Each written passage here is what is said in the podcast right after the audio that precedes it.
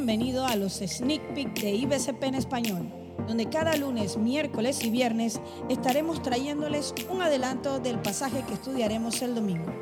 Toma nota y compártelo en tus redes sociales con tus amigos.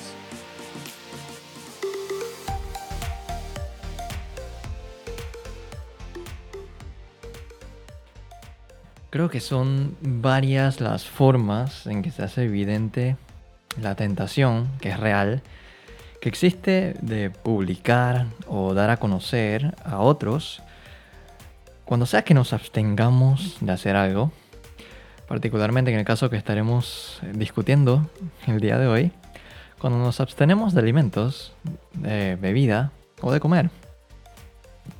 Han sido varias las ocasiones en mi vida en que, ya sea por trabajo o por estudios, me tuve que saltar el desayuno. Ese día tuve una reunión y no pude almorzar. Y por cuando tuve la oportunidad de cenar en casa y llegaba con hambre, solo quedaban las sobras de la comida porque no le había avisado a nadie en mi casa que me lo guardaran. Esto siendo cuando vivía con, con mis padres. Y yo llegaba a la casa, ponía la cara más fea que podía, sacaba una lata de atún, el tarro de mayonesa de la nevera y ponía un pan a tostar para que fuera lo más evidente posible de que me había quedado sin comer todo el día y con hambre. Y para que alguno de mis padres se preguntara, me preguntara, ¿y qué te pasó hoy?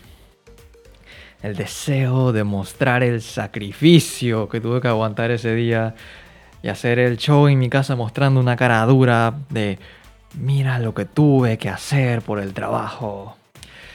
Y es interesante porque esto ni siquiera era en un contexto de oración o de piedad o de querer acercarme a Dios, pero estaba allí presente las ganas de gritarle al mundo y que todo el mundo supiera, mira el hambre que estoy pasando, mira mi sacrificio, mira lo que tuve que pasar, oh mira mi fuerza de voluntad, mírame a mí. En el pasaje de esta semana estaremos meditando sobre el ayuno y cuál es la forma correcta de aplicar esta práctica piadosa en nuestras vidas. Jesús nos dice en Mateo capítulo 6, versículos 16 al 18, y cuando ayunes, que no sea evidente, como hacen los hipócritas, pues tratan de tener una apariencia miserable y andan desarreglados para que la gente los admire por sus ayunos. Les digo la verdad, no recibirán otra recompensa más que esa.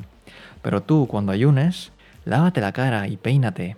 Así nadie se dará cuenta de que estás ayunando, excepto tu Padre, quien sabe lo que haces en privado. Y tu Padre, quien todo lo ve, te recompensará. Nuevamente vemos que Jesús asume que sus discípulos ayunaban. Esta era una práctica religiosa bastante común. Los judíos ayunaban en lo que se conoce como el día de expiación y los fariseos particularmente ayunaban religiosamente dos veces a la semana.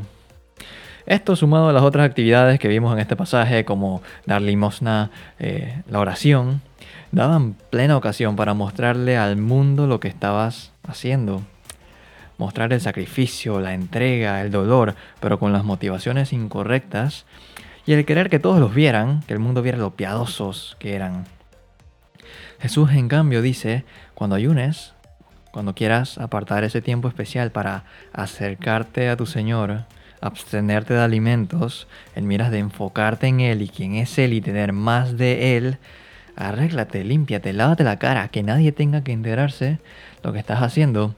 Una versión del pasaje inclusive dice, úngete eh, con aceite, que de hecho eso no era nada espectacular, era una práctica de higiene en ese tiempo, bastante común.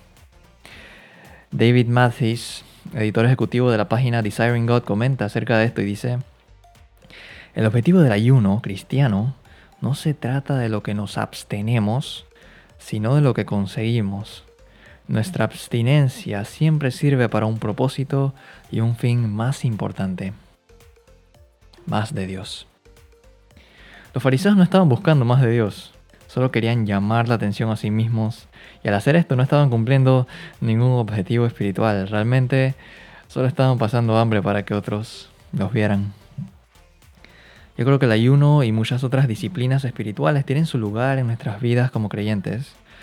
Así que recordemos que cuando participemos en ellas, el motivo por el cual las hacemos, estamos buscando llenar nuestro ego con más de nosotros o queremos llenarnos con más de Dios. Que Dios te bendiga.